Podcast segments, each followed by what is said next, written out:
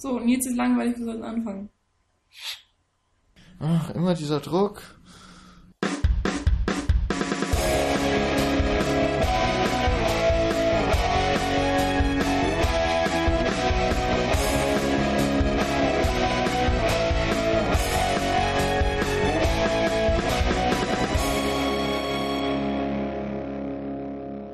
Hallo zusammen zur neuen Folge der Cine Couch.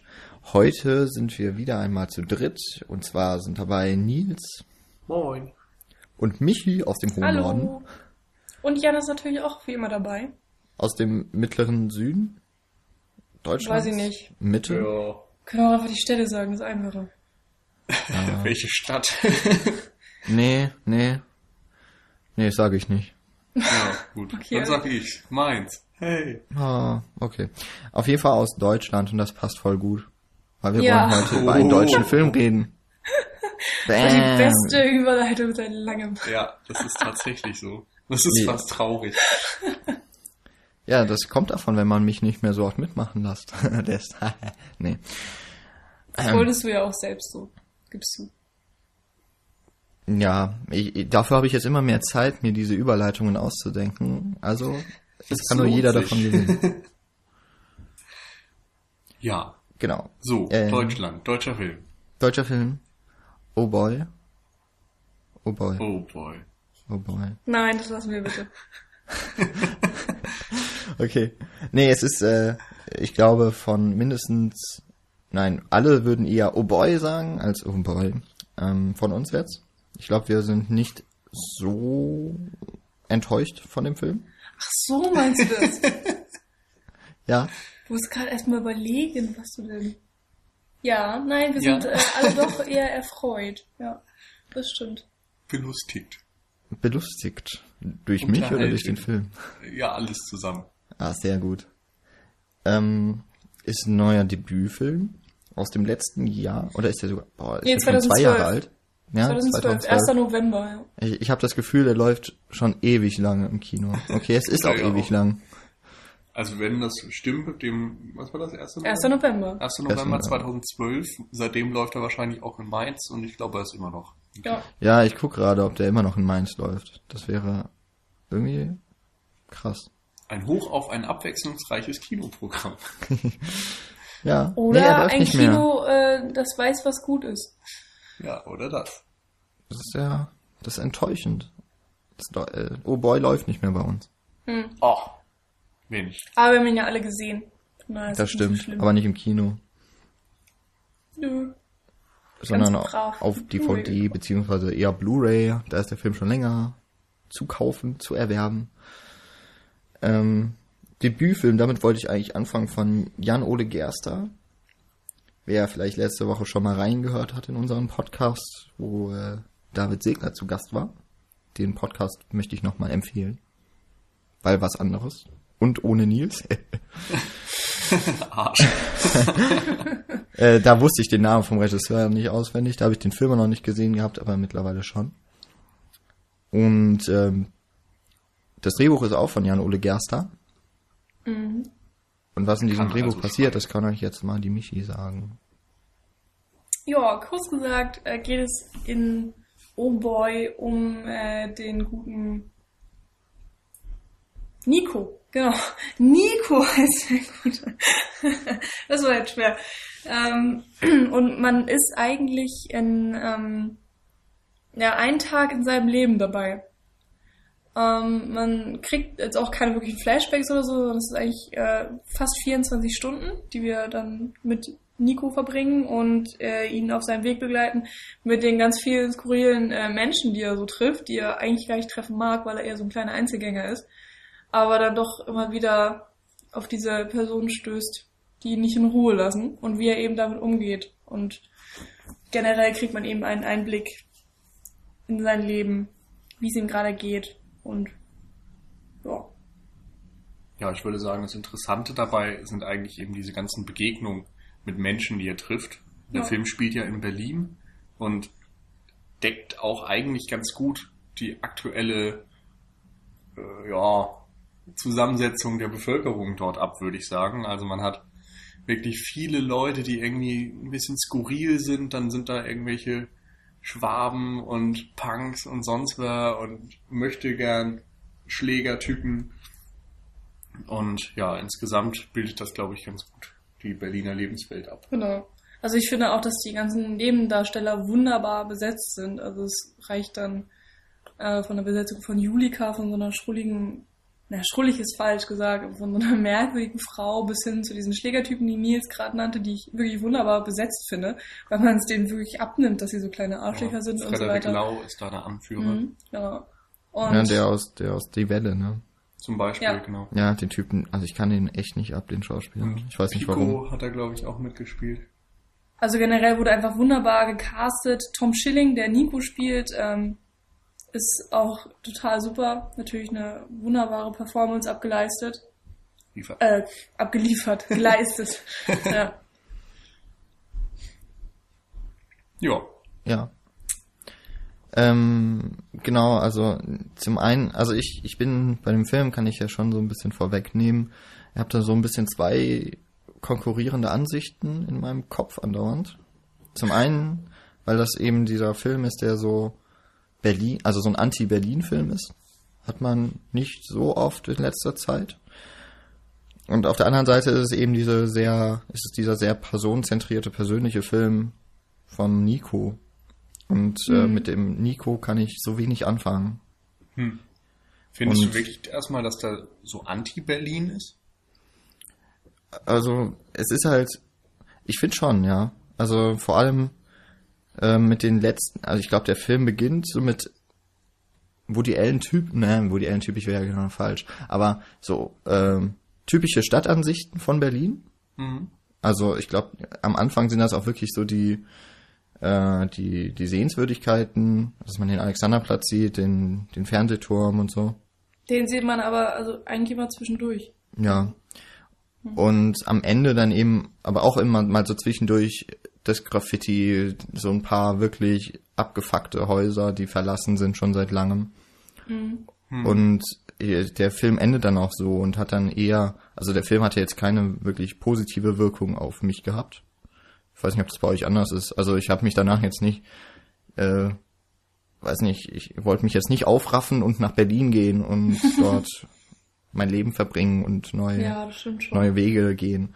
Ja, okay, wenn du es so sagst, stimmt es irgendwo schon, aber ich finde nicht unbedingt, dass es von den Postkartenansichten in zu irgendwelchen abgefuckten Regionen geht, sondern dass es einfach so ein recht stimmiges Bild zeichnet. Also, dass es eben in Berlin alle Seiten gibt und dass diese ganzen Seiten auch gezeigt werden. Also eher, dass es eine realistische Einschätzung ist von der Stadt.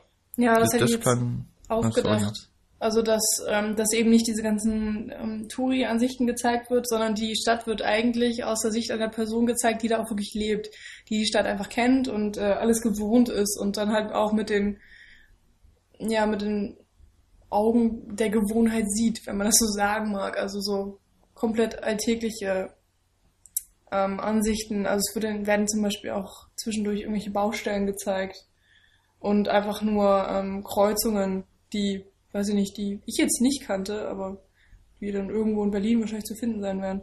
Von daher würde ich jetzt auch nicht unbedingt sagen, dass es um ein Anti-Berlin-Film ist, aber dass es vielleicht ein, ein nüchterner Film in Berlin ist, um Berlin, Mhm. was auch immer.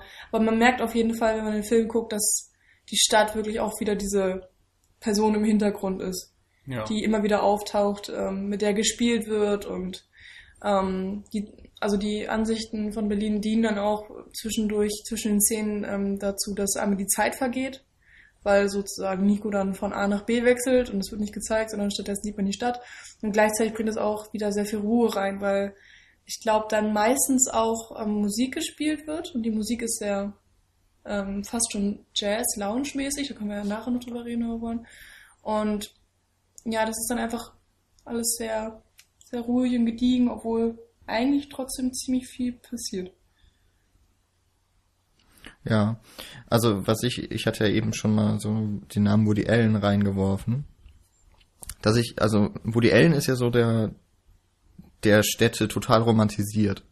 Mhm. Also das, das ist bei seinen alten Filmen, die größtenteils New York als Hauptfigur eigentlich präsentieren und eben andere Menschen darin rumirren lassen oder In den letzten zeigen. Jahren war es ja eigentlich eher Europa dann. Genau, dann ist es halt das Paris. europäische Kino. Äh, Barcelona, Paris, vor allem in Midnight in Paris, das ist ja vollkommen äh, die, die überspitzte Märchenform von Paris. Auch Rom wird sehr, also in To Rome with Love, zum Beispiel, dann macht er das eben dann in, mal in Italien. Und gerade wenn man das so vergleicht, dann ist das Berlin, das Jan Ole Gerster zeigt, schon eher, ja, nüchtern, auf jeden Fall. Es ist vielleicht auch realistischer, aber ich weiß nicht, wenn ich Berlin sonst so aus Filmen kenne, habe ich das Gefühl, da wird Berlin mehr oder weniger ge- abgefeiert. Ich finde, ich finde das auch nicht schlecht, dass der Film jetzt nicht Berlin als die, die Hochburg Deutschlands zeigt, das Ziel, so ein Pilgerort oder sowas, wo man hin sollte, sondern dass es wirklich, ja, beide Seiten zeigt. Aber ich weiß nicht, mich jetzt nicht wirklich nach Berlin ziehen würde. Ja, aber es passt ja auch zur Handlung, weil ja, Ja, ja. auch ähm, Nico, ich habe keine Ahnung, wie lange er jetzt schon in Berlin lebt, aber vielleicht äh, seitdem er sein Studium angefangen hat. Also er hat eigentlich Jura studiert. Ähm, Ich glaube, Keine der ist Ahnung, so und hat vor zwei 28 oder sowas. ja, älter auf jeden Fall. Also älter als wir, sagen wir mal. Und hat dann irgendwie zwischendurch ähm, aufgehört mit Jura, weil er keinen Bock mehr hatte, weil er irgendwie auch kein Ziel drin gesehen hat. Und lebt jetzt aber trotzdem in Berlin weiter, hat gerade eine neue Wohnung und ähm, er ist selbst ja irgendwie mit seinem Leben unzufrieden und kann mit sich selbst wenig anfangen und irgendwie mit seinen Freunden wenig anfangen und mit der Stadt dann anscheinend auch, weil ähm, es gibt so kleine Jokes, die eingearbeitet worden sind in den Film, die ich jetzt nicht unbedingt nennen möchte, ähm, wo man dann irgendwie merkt, dass die Stadt und er nicht so ganz kompatibel sind, was ich irgendwie total witzig finde, was immer wieder auftaucht. Ähm, und von daher passt es. Also wie Berlin dargestellt ist Kannst zu der Stimmung. ein Beispiel nennen? Weil das ist jetzt ein Punkt, der mir überhaupt so. nicht aufgefallen ist. Naja, die, Gucken. die Kaffeesache zum Beispiel. Aber beziehst du das wirklich auf die Stadt?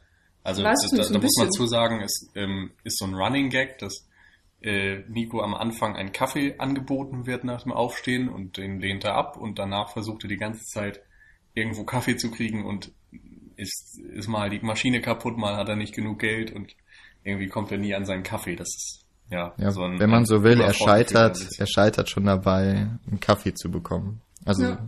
so Ja. abgefuckt ist sein Leben. Ich finde nur eben, dass es überhaupt nichts mit der Stadt zu tun hat.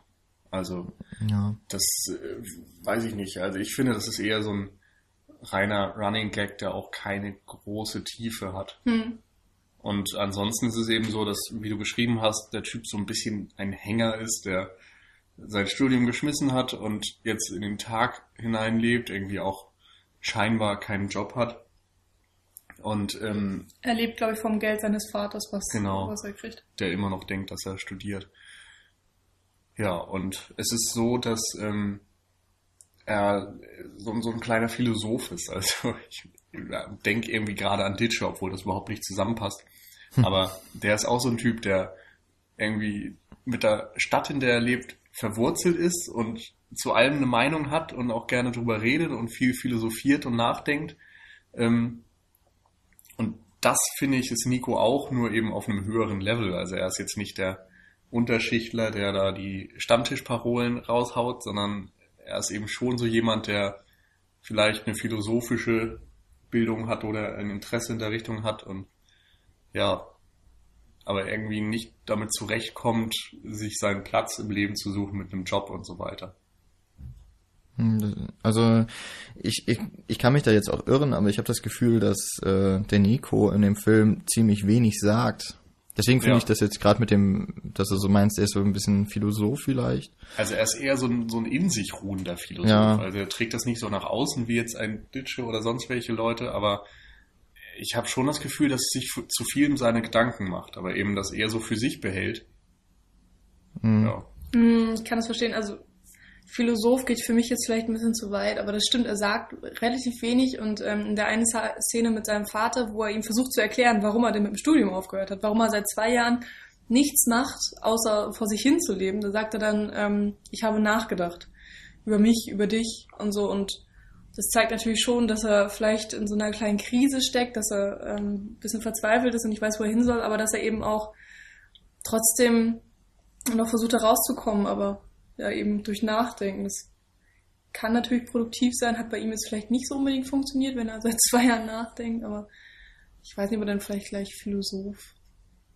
Nee, das war auch eher so ein, ich würde ihn jetzt nicht als Berufsphilosophen oder so nennen, aber ich habe eben das Gefühl, dass er schon jemand ist, der sich so für diese ganzen geistigen Geschichten interessiert, der ja versucht, sich Dinge und Sachverhalte zu erklären und sowas.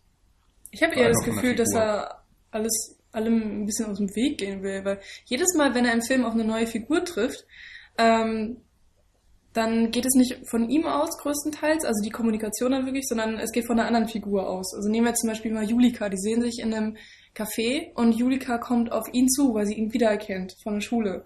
Und ähm, er macht dann sozusagen mit, aber er ist nie im Leben derjenige, der selbst anfängt. Aber und das ähm, schließt sich doch auch überhaupt nicht aus. Also ein Philosoph ist ja niemand, der auf Menschen zugeht und mit denen redet, sondern ein Philosoph ist jemand, der über Dinge nachdenkt. Ich meine, natürlich unter Umständen auch in einen Diskurs tritt, aber dieser Diskurs ist ja noch nicht mal zwingend. Also du kannst ja auch einfach für dich selbst eben in dich gekehrt sein und dir die ganze Zeit so viele Gedanken über alles machen, dass du keine Zeit oder keine Lust auf Gespräche Hm. mit anderen hast.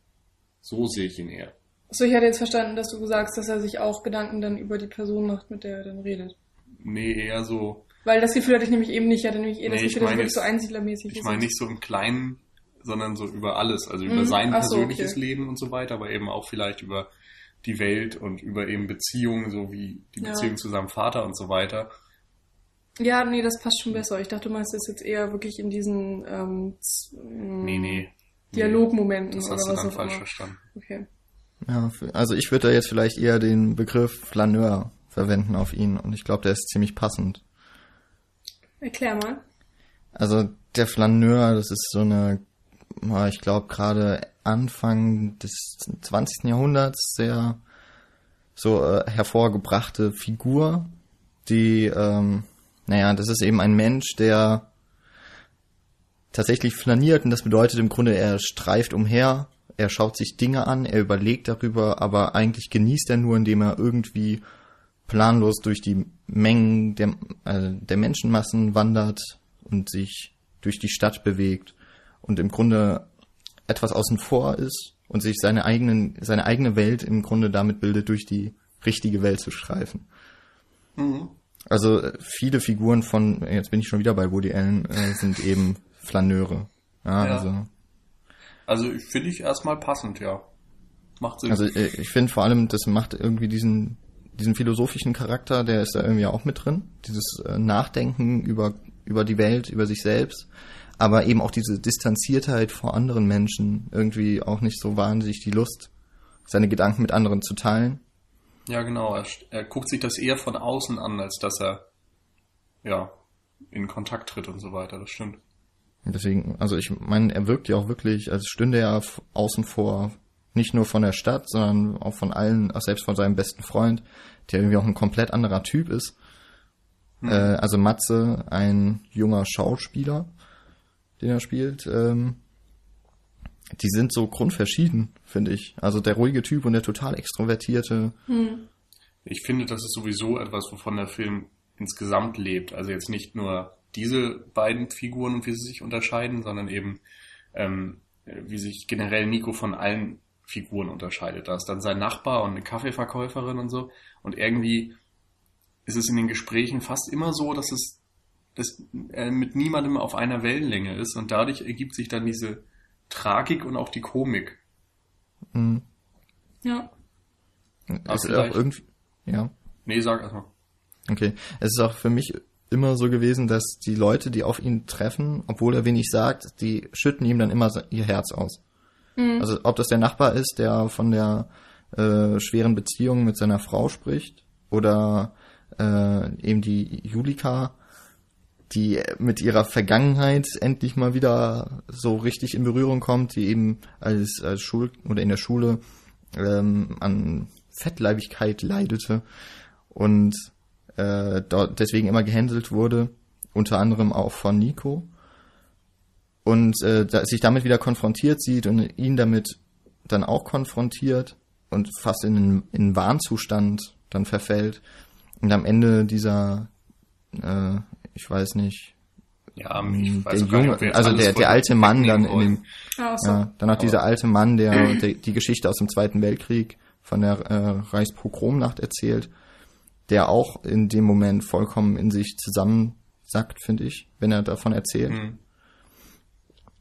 Und, und Nico ist meistens so eine unbeteiligte Figur dann dabei, dass es eigentlich immer nur Monologe sind, die, die vor ihm dann ablaufen. Ja, das stimmt.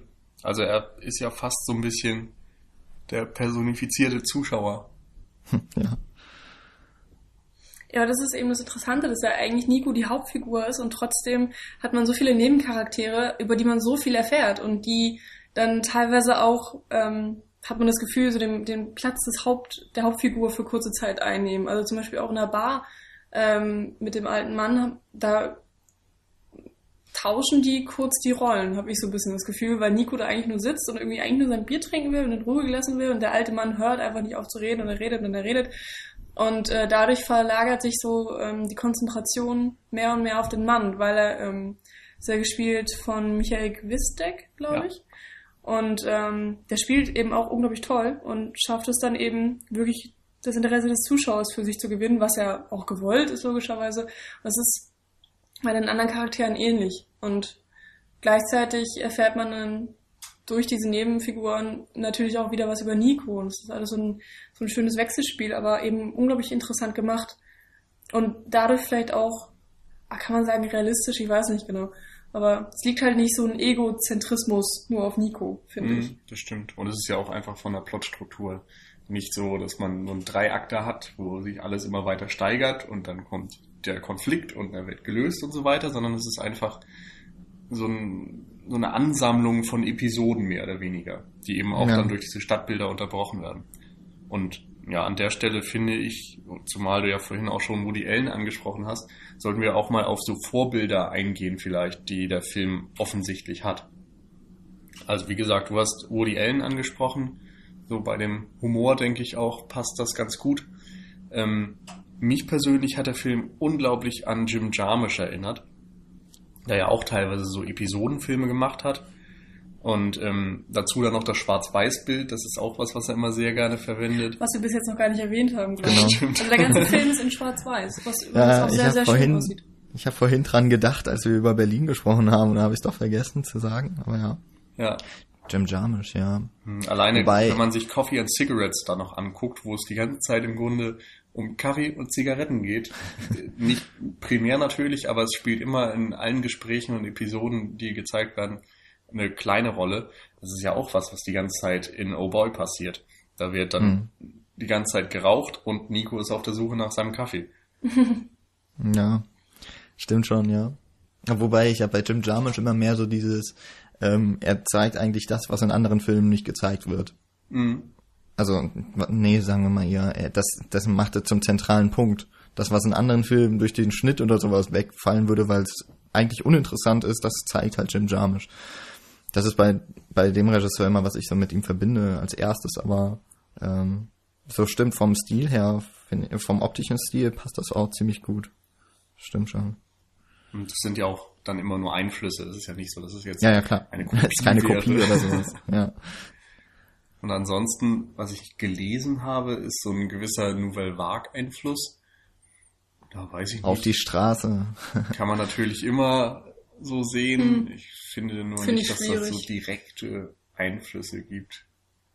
Also ich meine, ich glaube, es gab auch ein paar Jump Cuts oder sowas, aber Ja, ich tue mich immer schwer damit, das dann direkt ja ganz am Anfang an mal. Godard anzulehnen oder so. Ja, ich meine, sobald du irgendwie einen Film nicht mehr im Studio drehst, kann man immer sagen, ja gut, das ist Nouvelle Vague. Ja. Schon. man geht raus aus dem Studio auf Yay. die Straße. Ach cool, dann haben wir ja sogar auch schon Nouvelle Vague gedreht. Was ansonsten noch interessant ist an deutschen Referenzen, ist, dass es ja in den 20er Jahren, glaube ich, so Sachen gab wie äh, Berlin Alexanderplatz und ähm, Menschen am Sonntag und so. Genau. Und ne, als Berlin-Chronik, denke ich, kann man das auch sehr gut in die Ecke schieben, dass da bestimmt eine Inspiration vorhanden war.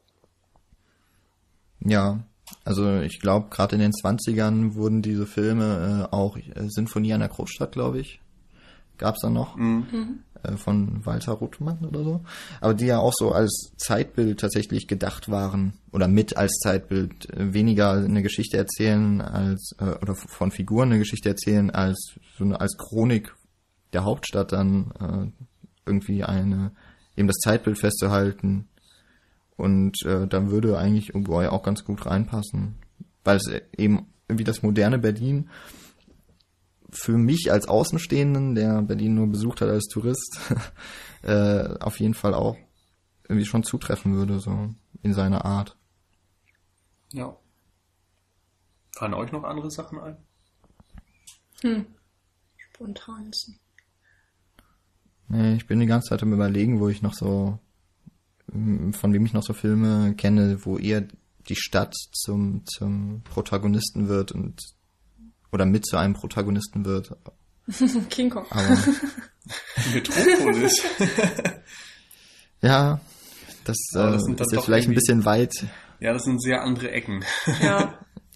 Nee, aber dann äh, vielleicht zu dem Schwarz-Weiß-Bild nochmal, weil, ähm, also ich habe in den Film jetzt kurz vorm Podcast, habe ich noch mal ein bisschen, so ein bisschen reingeschaut und es gibt wirklich sehr viele Momente, wo du einfach das Bild anhalten könntest und hättest ein perfektes Foto oder ein wunderschönes Still. Also das ist ähm, von der Bildkomposition wirklich toll gemacht worden und es wirkt jetzt auch nicht trist. Es, ähm, die Frage ist natürlich auch immer, warum macht man überhaupt Schwarz-Weiß? Das kann ich, glaube ich, selbst kaum beantworten, aber es, ähm, ich finde, es wirkt sehr schön. Und ähm, weiß nicht, ich kann mir den Film auch nicht in Farbe vorstellen. Ich meine, das ist natürlich immer schwer, aber ich finde es toll, dass sie es gemacht haben. Und ich finde, es hat einen, einen, schönen Effekt so an sich. Ja, also an, an Geld wird's nicht gelegen haben. Ich glaube, Mhm. da ist Schwarz-Weiß-Film teurer, als wenn du es in Farbe digital machst. Mhm. Ähm, aber also ich finde es auf jeden Fall, dass es halt, warum jetzt der Film in Schwarz-Weiß ist, hängt auf, auf jeden Fall mit der Art und Weise, wie die Stimmung wirkt, also wie Berlin wirken soll und die Stimmung, dass das äh, in Farbe hätte es vielleicht funktioniert, aber dann hättest du das Bild total entsättigen müssen, damit es einen ähnlichen Effekt hat. Also Ja. Schwarz-Weiß wirkt halt schon anders als Farbe, ne? Ja, Nils hatte ja vorhin auch ähm, erwähnt, dass äh, teilweise äh, Graffitis gezeigt werden und die abgewrackte Stadt. Und ähm, das ist dann in Schwarz-Weiß natürlich nochmal viel interessanter, weil du Graffitis sind natürlich extrem farbig und hier sind sie dann einfach schwarz-weiß und Wobei das meiste, glaube ich, eher diese Tags sind, ne? wo einfach Schrift steht Mhm. und jetzt nicht unbedingt ja, künstlerische Bilder. ach so, nee, stimmt stehen, schon, ja. Ja, meistens natürlich diese, diese Schriftzüge oder was auch immer. Fuck the Aber Police und was weiß ich. das ist dann halt nochmal so Ja. ein ganz, weiß ich nicht, eine, eine ganz andere Art, so Sachen zu sehen, einfach mal in Schwarz-Weiß. Mhm. Und Ja, es hat ja gleichzeitig irgendwie so eine gewisse Ästhetik sofort, wenn du irgendwas in Schwarz-Weiß zeigst. Und gleichzeitig ist es natürlich durch die fehlenden Farben unter Umständen trist oder so, kann aber auch elegant sein und je nach Szene ähm, hat es dann irgendwie auch eine spezielle Wirkung. Ja. Also- Also, wenn wir jetzt nochmal kurz zurückgreifen auf die, die möglichen Einflüsse, dann würde es eben passen, weil Jim Jarmusch dreht äh, größtenteils in Schwarz-Weiß. Die Filme aus den 20ern sind natürlich schwarz-weiß, so, solange sie nicht eingefärbt wurden nachträglich. Und auch äh, die Woody Allen-Filme von, also die meisten New York-Filme sind in Ja, schwarz-weiß stimmt. gedreht. Mhm. Ja, und dann würde es eben auch irgendwie passen. Das, aber also es ist ja jetzt nicht so, dass dann der Film, also es ist ja, es ist ja trotzdem viele Nuancen dann zu erkennen, dadurch, dass das Licht eben besonders gesetzt wird. Ja, das ist wahrscheinlich auch die größte Schwierigkeit beim Schwarz-Weiß-Dreh, dass man dann ähm, das mit dem, mit dem Licht richtig setzt und so. Und es gibt äh, eigentlich, ich finde, die schönsten Bilder ähm, erzielt man ähm, mit Michael Gewistek in der Bar, weil er wirklich auch so ein so ein interessantes Gesicht hat einfach. Er ist dann Ja. ja logischerweise schon älter und der hat dann irgendwie so ein Drei-Tage-Bart, glaube ich. Und ähm, man sieht ganz viele Poren und Falten und das sind so tolle Bilder, die da entstanden sind. Und es macht Ja, einfach auch- Spaß Auch seine zuzusehen. Darbietung ist einfach ganz stark. Ja. Er hat ja auch ähm, einen deutschen Filmpreis als bester Nebendarsteller gewonnen. Also Überhaupt sechs, äh, gab es viele sechs Preise Stück. beim deutschen Film. Ich habe mir das aufgeschrieben. Für den besten Ah, ja. Film, beste Regie, beste Originalmusik, bestes Drehbuch, besten Hauptdarsteller Tom Schelling und dann eben Michael Quistek als bester Nebendarsteller. Und, Und- ja, er hat den Preis auch einfach verdient. Und ich Ja. habe die Verleihung damals im Fernsehen gesehen. Da äh, war er ja zusammen mit seinem Sohn Robert Gwisdek nominiert und hat in der Dankesrede dann äh, so eine Geschichte von den beiden erzählt, wie sie in den Proben zusammen ja so ein bisschen gespielt haben einfach. und ähm, Robert Gwisdek dann irgendwann gesagt hat, so, ja, ich nehme dir deine Rolle nicht ab. Du bist so, so übertrieben und so weiter und fahr das doch alles mal ein bisschen runter. Und dann ist er irgendwie ein paar Tage später, glaube ich, zum Dreh gegangen für diesen Film Oh Boy und hat sich dann überlegt, so, jetzt fahre ich mal das Gas runter und hat äh, versucht, alles eine Nummer kleiner zu spielen und das funktioniert einfach in der Szene total super. Ja. Hm. Also ich Ja. glaube, der, der Clou an der Sache war noch, dass äh, Michael Gwistek äh, ein bisschen betrunken ist in der Szene und ähm, er dann auch irgendwie gemeint hat, okay, ich spiele jetzt nicht betrunken, sondern ich tue so, als wäre ich betrunken, wie ich im normalen Leben dann irgendwie auch bin oder so. Also, ja, so ein bisschen verdreht, aber das äh, war eine sehr lustige Rede. Und ja, hat gut funktioniert.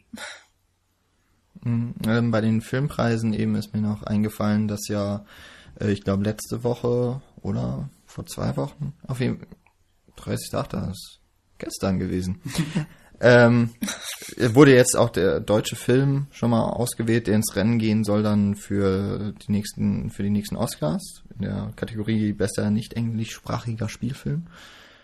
Ähm, also da werden ja alle Länder, die da teilnehmen wollen, müssen halt einen Film auswählen, den sie dann einreichen und das wird dann irgendwann, ich glaube im Februar oder so entschieden, welche Filme dann auch für in, dann ins Rennen kommen von der Academy aus. Oh Boy hat sich da leider nicht durchgesetzt, habe ich gerade gesehen. Das wäre jetzt so schön gewesen, wenn wir jetzt so top aktuell das sagen könnten. ähm, aber war auf jeden Fall auch in der engeren Wahl, ich glaube von insgesamt acht Filmen. Und weißt du, was das geworden ist? Äh, zwei Leben wird das jetzt machen anscheinend. Äh, Kennt das einer? Nee, aber ich glaube, das ist von einem, der äh, in München an der äh, Filmhochschule. Ah nee, Potsdam. Hm. Didede. Hm, Naja, auf jeden Fall. In. Soll wohl dann auch recht gut sein.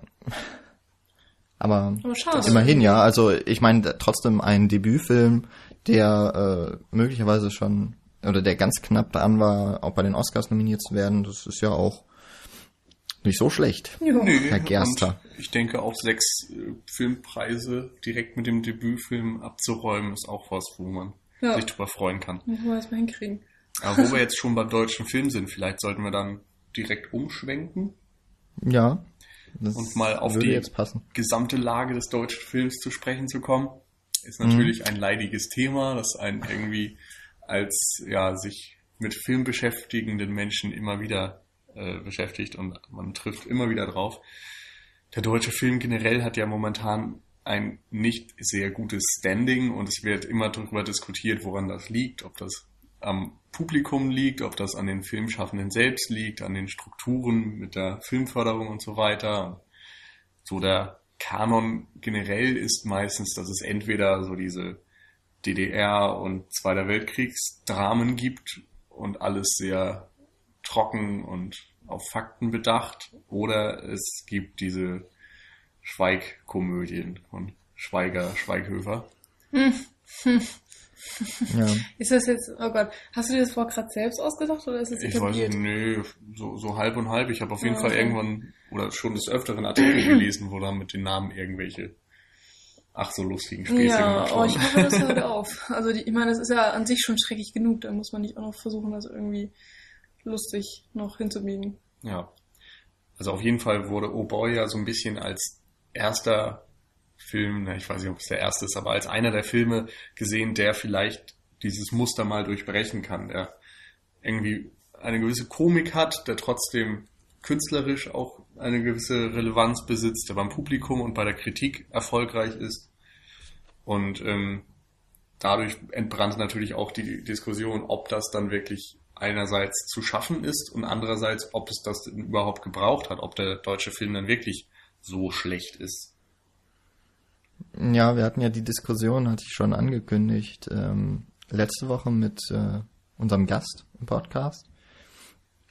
Und äh, ich, äh, wo hatte ich, ich glaube jetzt letztens, äh, weil jetzt auch Feuchtgebiete in den Kinos gestartet ist, gab's ähm, auf Moviepilot tatsächlich mal einen sehr interessanten Artikel auch, also so eine Meinung, ein Kommentar zum deutschen Film.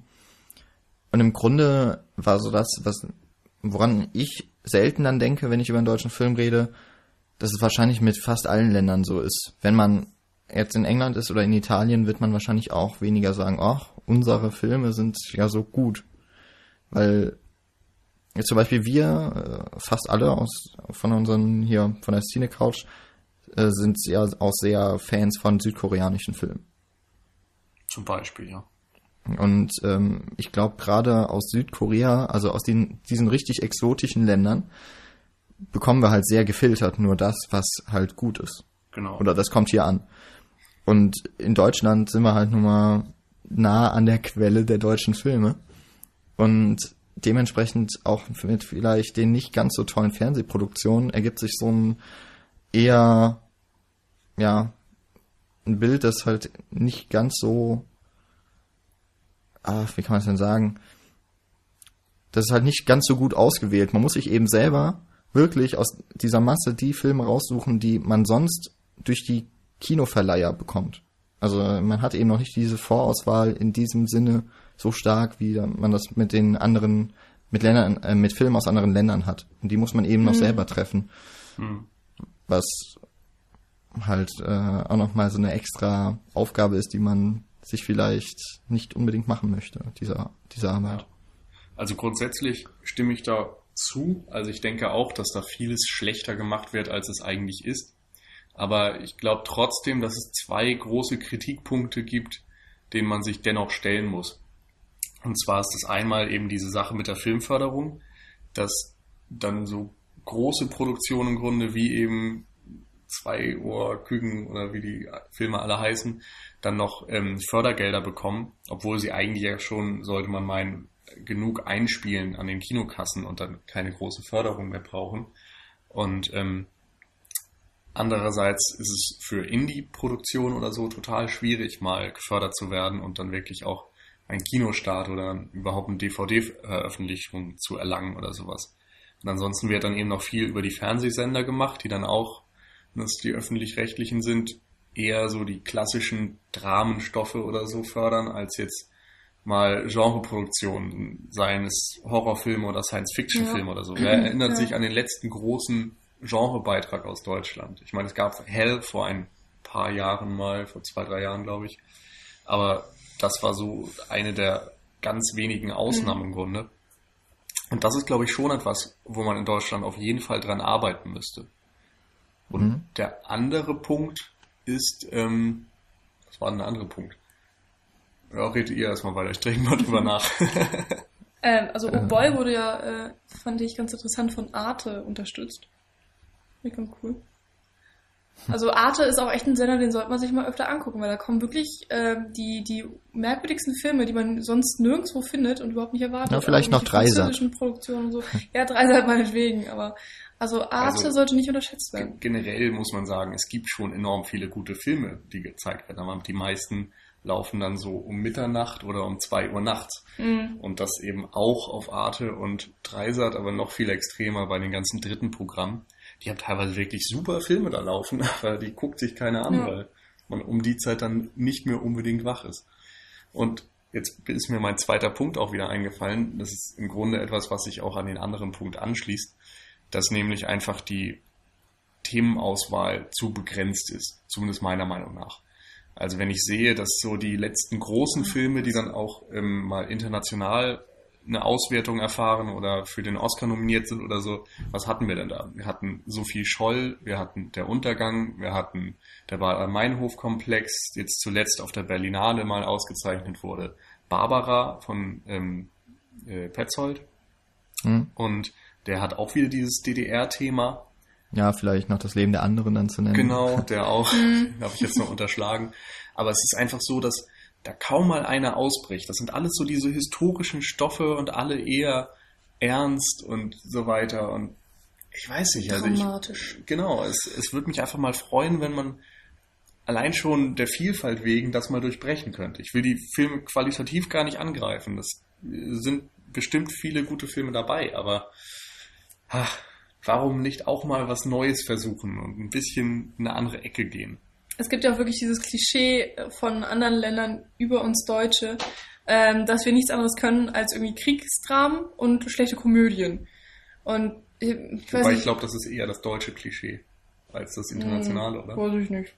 Egal. Ich habe eher das Gefühl, es ist halt das internationale Klischee und wenn man sich das so anguckt, ähm, stimmt es ja größtenteils. Also wir haben hier Schweighöfer, ähm, Schweiger und Bully, wenn man den noch dazu zählen möchte, so die halt für die Komödien zuständig sind. Und ich habe mir da auch so viel Schrott angeguckt. Also What a Man habe ich gesehen, Russendisco, Hotel Lux und ähm, Lissy und der wilde Kaiser oder was er jetzt gerade letztens noch von Bully kam. Also Blödsinn. Das ist, ah, das ist so schade, dass die, die haben ja eigentlich Talent, aber die vergeuden es mit diesen mehr oder weniger schlechter, schlechten Komödien. Und ähm, ich glaube, David Segler hat uns äh, vor Wochen erzählt, dass er mal Schweighöfer getroffen hat auf irgendeinem Dreh und äh, der erzählt hat, dass er ganz genau weiß, dass er mit seinen Filmen ähm, nie Kunstpreise gewinnen wird, aber dass er eben die Massen damit unterhalten kann und Geld verdient. Und dass er das macht. Und das, das finde ich echt schade, dass es ähm, irgendwie so ist. Und ich würde mir da auch ja, mehr Vielfalt wünschen und ähm, größtenteils, okay, größten, also Qualität generell Hm. an sich. Also zu überall. den Komödien kann man noch sagen, es gibt andere Komödien. Es sind nicht unbedingt viele, aber es gibt ja schon Leute, die das versuchen. Also ich habe gerade gedacht, so Oh Boy ist eben so eine Berlin-Komödie, also irgendwie eine, die, die was Regionales drin hat. Und ich habe das Gefühl, das ist was, was in Deutschland gut funktioniert. Fatih Akin zum Beispiel ist ja Hamburger und hat Soul Kitchen vor ein paar Jahren ins Kino gebracht, war auch extrem erfolgreich. Und der fängt auch sehr viel von Hamburg ein. Also jetzt Mhm. weniger das gesamte Stadtbild, wie das jetzt vielleicht Oh Boy versucht.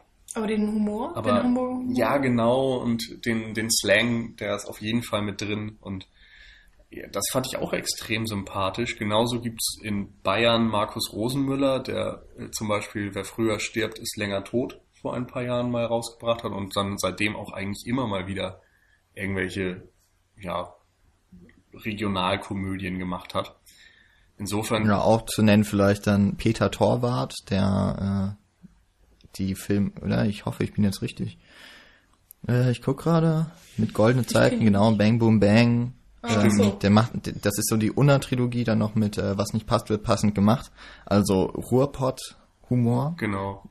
Also insofern gibt es schon Sachen, aber es ist eben sehr schwierig, die zu finden und meistens sind das extrem günstige Produktionen, weil da einfach wenig Förderung für da ist. und Ja, so. und leider sind es eben auch nicht die großen Kassenschlager. Also das ärgert Ja. mich so, dass wirklich äh, Schweighöfer und Schweiger irgendwie mit solchen 0815 Geschichten wirklich so viel Kohle verdienen und dann auch noch einen zweiten und einen dritten Teil raushauen können. Also die können sich das einfach erlauben Ja, vor allem mittlerweile. können sie das Marketing und sowas noch Ja, dazu genau. bekommen. ah, das ist das ist einfach ärgerlich in vielen Teilen.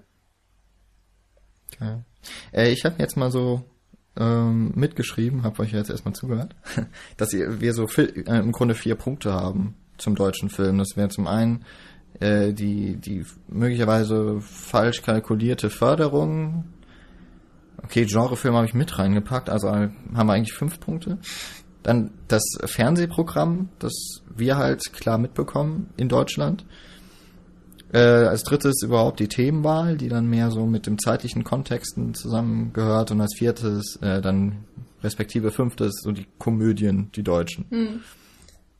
Ähm, Gerade zu den ersten zwei Punkten, Förderung und Genrefilme, hab, äh, fällt mir halt besonders auf, dass teilweise ich das Problem damit habe, dass viele ausländische Produktionen, ähm, das reicht von Quentin Tarantino zur Co-Produktion Amerika, Deutschland, Cloud Atlas bis hin zu äh, hier Paul W.S. Anderson, die drei Musketiere.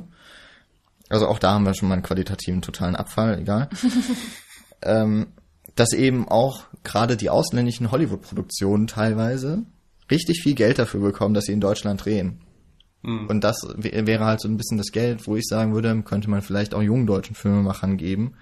Andersrum muss man natürlich sagen, die fördern natürlich nicht, weil sie jetzt nur der Kunst frönen wollen, sondern weil, wenn die amerikanischen Großproduktionen kommen, kurbelt das dann auch die örtliche Wirtschaft an. Wenn die nämlich nach Berlin ziehen, dann heißt das, dass sie Hotels Einnahmen haben, dass Dort äh, auch Catering und sowas wird alles mit angekurbelt. Ich meine, das Geld wird ja nicht rausgeworfen und äh, kommt nie wieder rein. Ja, und gerade Da ist natürlich auch der wirtschaftliche Beispiel- Aspekt. Tarantino ist ja auch alleine schon ein unglaublicher Marketing-Coup. Man sagen kann, der dreht in Deutschland und macht einen Film mit deutschen Darstellern und so weiter. Ja, klar. Ähm, zu, ah, da fällt mir noch was bei der Förderung ein, ähm, wo ich, was ich halt ein sehr gutes Konzept finde, ist äh, das, was in Frankreich im Moment äh, sich etabliert hat. Ich glaube schon seit ein paar Jahren. Da ist es eben so, dass ähm, alle Kinofilme so einen bestimmten Prozentsatz dann der Einnahmen quasi an den Staat abtreten. Und das ist dann das Geld, was für die Förderung genutzt wird. Also amerikanische Produktionen, die da richtig gut laufen, ähm, fördern mit, dass äh, französische Filme Hm. produziert werden können. Natürlich auch französische Filme äh, werden natürlich da auch da mit einberechnet, aber dadurch können eben auch äh, etwas andere Filme, die in, also ich finde Frankreich ist sowieso ein interessantes Filmland, auch noch in den letzten Jahren, dass eben auch dort die Produktionen nochmal einen zusätzlichen eine zusätzliche Einnahmequelle haben und das irgendwie vielleicht auch mal überdacht werden müsste, ob man das in Deutschland auch ähnlich umsetzen kann, weil ich glaube, äh, die amerikanischen Produktionen schön und gut, davon haben wir auch genug im Kino. Warum nicht irgendwie auch dort noch ein bisschen was abgreifen, ein bisschen was dem deutschen Film zuflößen? Ich meine, wäre eine Möglichkeit. Ja, das ist echt eine Ähm, interessante Idee. Und dann eben noch zu den Genrefilmen. Finde ich jetzt interessant, dass äh, oft eigentlich so ein bisschen auch beklagt wird, warum gibt es eigentlich nicht so viele deutsche Genrefilme. Ähm, dass ich sagen würde, dass Genrefilme genau das falsche Konzept sind, mit dem Deutschland ankommen könnte. Weil Genre, das wird halt am ehesten noch mit Hollywood, finde ich, in Verbindung gebracht. Und dann käme es wieder dazu, dass man sagt, Deutschland versucht, Hollywood Konkurrenz zu machen, aber dafür fehlen einfach die Mittel. Und ich finde äh, gerade ja die Hollywood-Produktionen sind mit das Uninteressanteste, was aus Amerika kommt. Ja, das stimmt, aber also mir persönlich geht es jetzt beim Genre nicht darum, dass man irgendwelche schlechten Horrorfilme macht, sondern wenn ich zum Beispiel nach Spanien gucke, da gab es die Rack-Reihe, die irgendwie im Zombie-Genre mal für neuen Wind gesorgt hat, dadurch, dass sie ähm, die, die, die Wackelkamera und dieses Found-Footage-Ding mit eingebaut haben. Dann hat der Regisseur von Rack, äh, dieser Raum Balaguero heißt er, glaub ich, Balaguero, ja. äh, ja noch äh, Sleep Tight gemacht. So einen Ja, ziemlich Thriller. fiesen Psychothriller. Und solche Geschichten zum Beispiel, so diese kleinen Reißer, das sind schon so Sachen, die eigenständig sein können, die einem Genre auch noch neue Seiten abgewinnen können und trotzdem irgendwo den, den Genre-Kontext noch behalten. Und ich finde schon, Mhm. dass das etwas ist, wo man drauf äh, ja, aufbauen könnte. Genauso wie, wie du sagtest, Südkorea ist eine Nation, die viele tolle Filme hervorbringt und die zeichnen sich ja gerade durch diese knallharten Rache-Thriller aus, was auch eindeutig Genrewerke sind. Und ich finde auch, dass man da eben sich überlegen kann, ob man nicht irgendwie so eine Spezialität oder so aufbauen kann. Nö, die haben wir ja. Wir haben ja die, die Zweite Weltkrieg-Filme. Ja, aber das ist eben genau das, was man will davon gar nicht geht. Ja, natürlich. Aber ich meine, ähm, ich finde, es gibt auch gute und schlechte Beispiele für diese in deutschen Zweite Weltkrieg-Filme und so weiter. Und, ja, ähm, aber ich meine, wir hatten Erfolg damit. Das kann man echt nicht leugnen, dass wir da dann irgendwie doch so unsere Nische gefunden haben. Aber das kannst du halt auch echt nicht 30 Jahre lang machen. Das ist äh, dann vielleicht das Problem. vor allem ist das Problem, dass dem Thema auch einfach keine neuen Seiten mehr abgewonnen werden. Nee. Also es ist einfach so dieses Repetitive, dass man immer wieder von vorne mit den Hm. ganzen Sachen anfängt und das muss wirklich keiner mehr sehen. Und Geschichtsunterricht als Film, als Spielfilm jetzt, ist, hat sich langsam erschöpft. Ja, und lustigerweise, um jetzt vielleicht nochmal ganz kurz auf Oh Boy umzuschwenken, wird genau das äh, auch ähm, lustig, also es wird lustig drauf angespielt, weil Ja, es gibt einen äh, Seitenhieb. genau, Mats äh, ist ja wie gesagt Schauspieler, Matze, und ähm, hat dann so ein kurzes Gespräch mit einem anderen Schauspieler, der gerade am Set am Drehen ist und äh, so noch in, in also in seiner Uniform da ankommt, und er spielt auch irgendeinen SS-General, schieß mich tot, und er erzählt dann von seiner Rolle und es ist alles so klischeehaft und ähm, Nico sitzt dann da auch und sagt irgendwie kein Wort und kann dann schon die halbe Geschichte vorhersagen, obwohl er gar nicht weiß, worum es geht. Und also das ist einfach eine wunderschöne Anspielung, wo dann einfach auch ähm, der deutsche Film sich über den deutschen Film lustig macht. Ist sehr cool gemacht. Ja. Was natürlich auch mutig ist von so einem Debütanten, ne? Ja, auf jeden meine, den Fall. deutschen Film so in die Fresse zu hauen in Ja. dieser Szene. Aber das ist tatsächlich auch eine der Szenen, die ich sehr mag, weil die ähm, mit so einfachen Mitteln irgendwie dann doch ganz schön viel hinterfragt und äh, doch recht klug. ja. So die, die zumindest diese deutsche Filmkultur ein bisschen aushebelt. Und es ist auch einfach witzig gemacht. Also in dieser Szene sieht man auch diesen äh, speziellen Humor des Films, der ähm, irgendwie so trocken ist und so um die Ecke gedacht manchmal auch. Also es ist, man hat jetzt keine, ähm, keine Witze, die einem sofort vor die Nase geklatscht werden, sondern es ist alles irgendwie doch subtiler und auch ein bisschen schräg. Also vor Ja, allem, wenn es auch um die Charaktere geht, ist es ein schräger Humor. Allein das Ende der Unterhaltung ist super, als dann diese ganze Story des Films erklärt wird und ähm, Nico dann fragt, so, ja, basiert das denn zumindest irgendwie auf wahren Begebenheiten? Und der Schauspieler sagt nur, jo, Zweiter Weltkrieg, ne?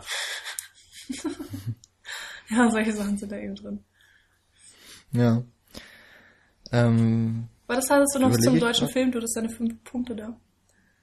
Ja, also was halt ein bisschen weniger jetzt tatsächlich mit dem deutschen Film zusammenhängt, war der Punkt mit dem Fernsehprogramm. Hm. Ähm, Wo mir- wobei man natürlich, Ja, mach du erst. okay, äh, wobei man da natürlich noch mit einbeziehen muss, dass äh, es da so ein paar Überschneidungen halt gibt. Es gibt, äh, ich glaube, der Bader-Meinhof-Komplex zum Beispiel, ist eines der bekanntesten letzten ähm, Projekte, die äh, mit von deutschen, äh, von der deutschen Filmförderung, aber eben auch von Fernsehsendern äh, produziert wurde.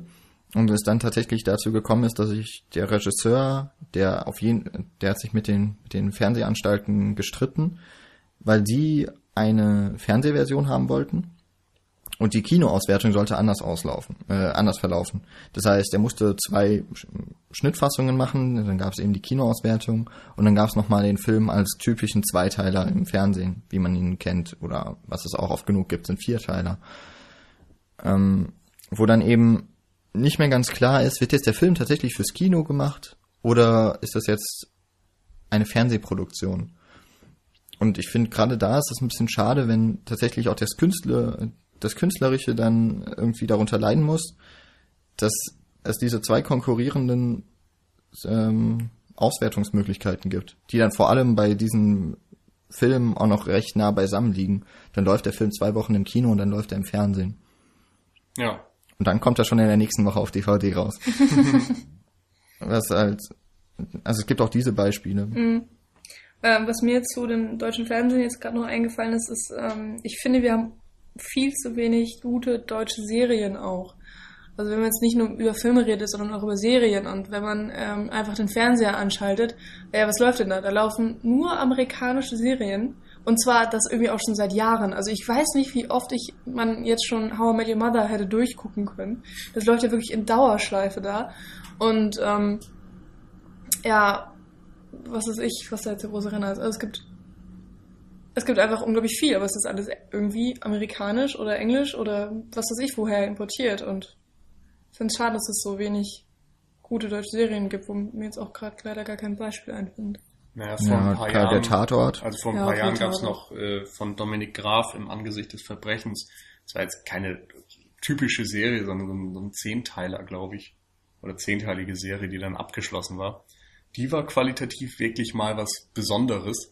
Aber ansonsten kommt da wenig. Also der Tatortreiniger zum Beispiel wäre noch was, was ich zuletzt Ah ja, auch stimmt. sehr gut fand. Aber es sind einfach extrem wenig Beispiele und da wird wenig versucht. Aber ich glaube, das hängt auch gar nicht damit zusammen, dass ja, dass, dass die Qualität nicht stimmen würde, wenn man was probieren würde, sondern dass der Fokus einfach auf den falschen Sachen liegt. Wie du sagtest, die US-Produktion, aber eben auch dieses ganze Trash-TV-Scheißzeugs da. Ach ja.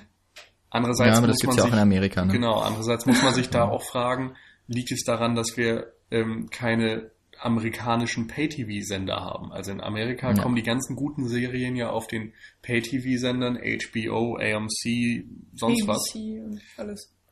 gibt's in Deutschland nicht. Bei uns haben wir irgendwie Sky für Bundesliga, die natürlich dann auch die ausländischen Serien senden, aber eigentlich auch kaum Argumente haben, also von, von deutschen Serien, die dann exklusiv bei denen laufen würden. Und das ist, Ja, glaube ich, da- auch einfach ein Problem. Aber da gibt's jetzt wohl eine Entwicklung. Also Sky äh, es schickt sich an, jetzt zum ersten Mal schwarze Zahlen zu schreiben in diesem Geschäftsjahr. Oh. Und Wie ähm, lange gibt's die schon? so, Lang. die gibt schon eine Weile, aber auch Premiere. Also Aber das Bezahlfernsehen Premiere hat halt, das Bezahlfernsehen hat halt in Deutschland einen schweren Stand.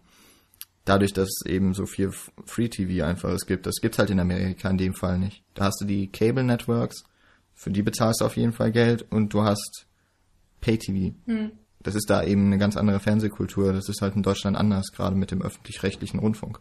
Aber die wollen eben auch dann in naher Zukunft darauf aufbauen, eigene Serien zu entwickeln, die natürlich auch auf Sky exklusiv laufen.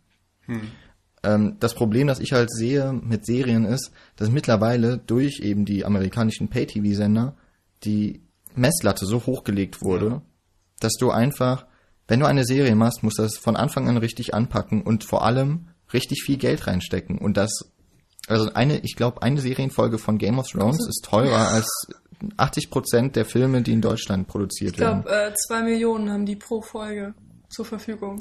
Und dann muss man auch noch sehen, dass äh, wenn, wenn jetzt in Deutschland eine Serie läuft, wie viele Zuschauer haben wir dann? Also wir haben 80 Millionen Einwohner in Deutschland, von denen dann, was weiß ich, wie viel Prozent vielleicht dann gerade mal Fernsehen gucken und dann noch diese Serie einschalten, da verdient man ja auch nichts mit. Also es muss zwangsläufig dann exportiert werden.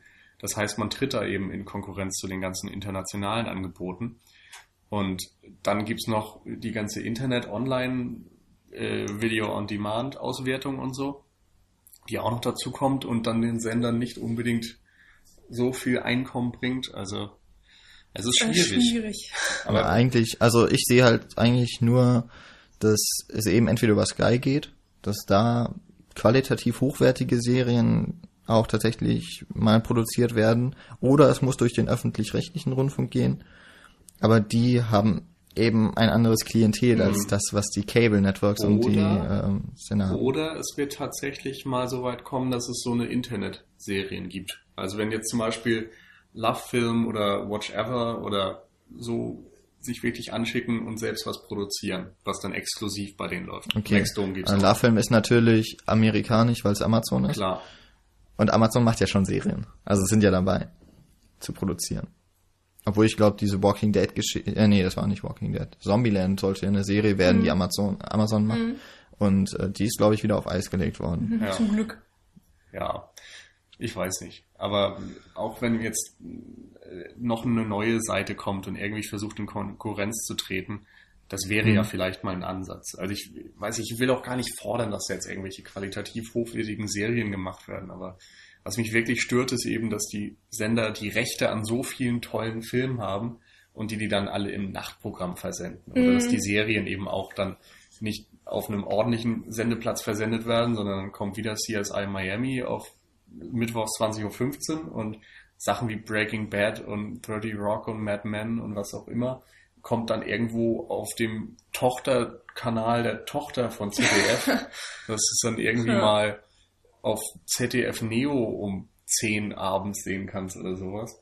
Das, Ich weiß nicht, ob das der richtige Ansatz ist. Und ich finde es zumindest ärgerlich, wenn dann so Sachen wie, ich weiß nicht, vor ein paar Jahren war es mal Lost in Translation, äh, dann seine Free-TV-Premiere bekommen hat und dann tatsächlich von ZDF um Viertel nach elf an einem Mittwochabend, glaube ich, versendet wurde. Als Free-TV-Premiere. Also es, das kann einfach nicht angehen. Dann, dann sollen sie einfach kein Geld für solche Filme ausgeben, wenn sie dann nicht mal einen ordentlichen Sendeplatz dafür überhaben. Gut. das stimmt schon. Aber naja, also zumindest wenn es dann im ersten in der ARD läuft, hat man ja dann noch das Glück, dass es zwei Wochen lang durch die dritten Programme wandert und äh, man dann immer noch mal die Möglichkeit bekommt, um 11 Uhr oder 1 Uhr einzuschalten. Ich weiß noch, äh, was mich mal gestört hat, war, dass Casino um 2 Uhr nachts angefangen hat und der Film dauert vier Stunden oder so. Oh Gott. Ich musste dann leider nach zwei Stunden aufhören, da war ich dann zu müde, aber Ich kann dir die DVD ausleihen. danke. Ich glaube, den gibt's auch bei Watch Ever. Okay. Ey, wie, so oft wie wir jetzt schon Watch Ever genannt haben, müsste uns Watch Ever mal Geld geben. Wollen wir nochmal Watch Ever sagen? Ähm, könnte ich bestimmt noch. Ich hätte trotzdem eigentlich lieber Netflix. Ja, das ist sowieso tragisch, ne? naja. Naja. Okay, nächster Punkt auf deiner Liste. ähm, war die Themenwahl. Mhm. Ähm, habe ich auch nicht viel zuzufügen. Es gibt eben sehr viel. Naja, ich meine, Deutschland hat eine interessante Geschichte, muss man auch sagen. Ist halt die Frage, ob man jetzt nach 10, 15 Jahren nicht langsam mal mit dem Zweiten Weltkrieg, also Zweiter Weltkrieg noch länger, aber ähm, vielleicht mit dem, mit auch mit den Geschichten über die DDR vielleicht sich auch allmählich auserzählt hat, Ja, also man, bis mal wieder irgendwas Neues rauskommt. man muss ja eigentlich sehen, dass die Stärke des Kinos oder überhaupt vom Film war, dass man aktuelle Dinge aufgreifen konnte. Also in, zu allen Zeiten waren eigentlich natürlich auch immer mal historische Stoffe erfolgreich, aber was die Leute wirklich auch interessiert hat, war das, was aktuell passiert ist. Und das waren natürlich auch dann früher mal Sachen wie der Zweite Weltkrieg, aber in den 60ern zum Beispiel gab es ja im neuen deutschen Film dann auch andere Entwicklungen. Oder in den 70ern Ja. noch viel mehr. Wobei man halt dann doch sagen muss, dass ich verstehe schon, warum der, warum die Zweiten Weltkriegsfilme so in den 90ern und auch 2000er Jahren noch so aktuell, also auch Kassenschlager ja waren, weil in den 50er Jahren war das einfach noch zu früh, da gab es kaum Filme, die sich mit dem Zweiten Weltkrieg, Weltkrieg befasst haben. Die neuen deutschen Filme haben es überhaupt nicht gemacht, die haben, also Fassbinder, Wenders, Werner Herzog, die Ja. haben halt andere Stoffe verfilmt. Aber eben damit mal weg, also im, hin zum Autorenkino. Und das würde ich mir auch außerdem ist wünschen ja in auch Deutschland. irgendwo Steven Spielberg ein bisschen schuld mit Schindlers Liste und Soldat James Ryan. Naja, und was heißt Schuld? Waren auch gute Filme. Ja, waren gute Filme, aber das hat natürlich für einen Hype gesorgt. Ja, klar. Oder für Aber dafür, ich dass meine- das Thema irgendwie groß wurde. Ich finde es ja gut, dass Deutschland so mit der Geschichte umgeht, das macht kein anderes Land. Ich meine, Tarantino hat es ja doch mit Django Unchained jetzt mal versucht, immerhin ein bisschen äh, die, die Geschichte um die Sklaverei in Amerika anzustoßen und die Diskussion über Vergangenheit. Das haben wir halt in Deutschland vielleicht mittlerweile im Übermaß. Habe ich zumindest das Gefühl, dass ein bisschen zu viel ist.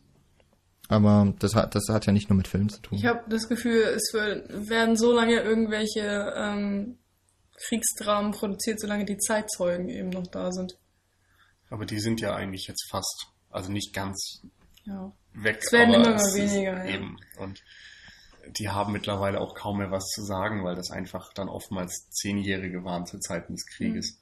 Ja, klar. Nee, aber das ist irgendwie so mein Gefühl, dass es erst in, in 30 Jahren dann wirklich aufhört. Ja, aber das ist eben das Ding. Also 30 Jahre ist ja dann nochmal eine Ewigkeit quasi. Egal. Ja. Äh, mein letzter Punkt waren dann noch die Schweighöfer, Schweiger, Bulli-Sachen. Mhm. Wobei jetzt, also ich finde es halt auch, naja, von Bulli fand ich tatsächlich nur Schuh des Manitou wirklich gut. Ähm, bei Till, Schwe- äh, weil ich glaube, Michi, du hattest gesagt, dass äh, es im Ausland eben diese, diese Sicht gibt. Es gibt irgendwie nur die Kriegsfilme. Mhm, und die also Zweiter. Weltkrieg und die Komödien und schlechte Komödien vor allem. Muss man ja auch sagen, dass immerhin äh, kein Ohrhasen von Till Schweiger in Amerika jetzt von Bradley Cooper ähm, umgesetzt wird. Echt? Also ein Remake. Echt? Äh, ja, ja. Aber du meinst nicht dieses Schweiger- animierte Ding, oder? Nein, nein, nicht zwei Ohrküken und kein Ohrhase oder wie das hieß. Tatsächlich der Film Kein Ohrhasen, den macht jetzt Bradley Cooper und er macht den auch als Regie. Also ähm, kann sich ja Till, Sch- also ich glaube Till Schweiger wird sowieso in Amerika noch relativ äh, ist er schon ganz gut angesehen. Ja, das Ich verstehe ich. finde, auch man nicht. sollte das aber auch gar nicht an einem Film aufhängen. Also ich fand jetzt Nein. kein Ohrhasen auch nicht so schlimm, wie er dann oftmals so im Feuilleton und so Genau. gemacht wurde. Das war eine, Fun eine Komödie, die hat funktioniert. Das war jetzt Ich finde auch so nichts Filme wie Barfuß. Aber das war in Ordnung irgendwo. Aber das Problem, was ich habe, ist, dass es sich seitdem einfach nur noch wiederholt. Also er Mhm. hat einfach dieses Konzept genommen mit Komödie und seinen Kindern und so weiter. Und dann er ist der Ja. schusselige Macho und kriegt am Ende dann doch die Frau. Und das siehst du jetzt immer. Das ist in Coco den. Fortsetzungen gewesen, das ist in Coco Vin gewesen, das ist in äh, den, den, den ganzen Schweighöfer-Sachen gewesen. Im Tatort. Ja, also Ja. Es, es ändert Selbst sich einfach da, nicht mehr. Er hat so jetzt, schrecklich. also früher hat er vielleicht auch Filme gemacht, die manchmal besser, manchmal schlechter waren, aber das waren immerhin unterschiedliche Filme.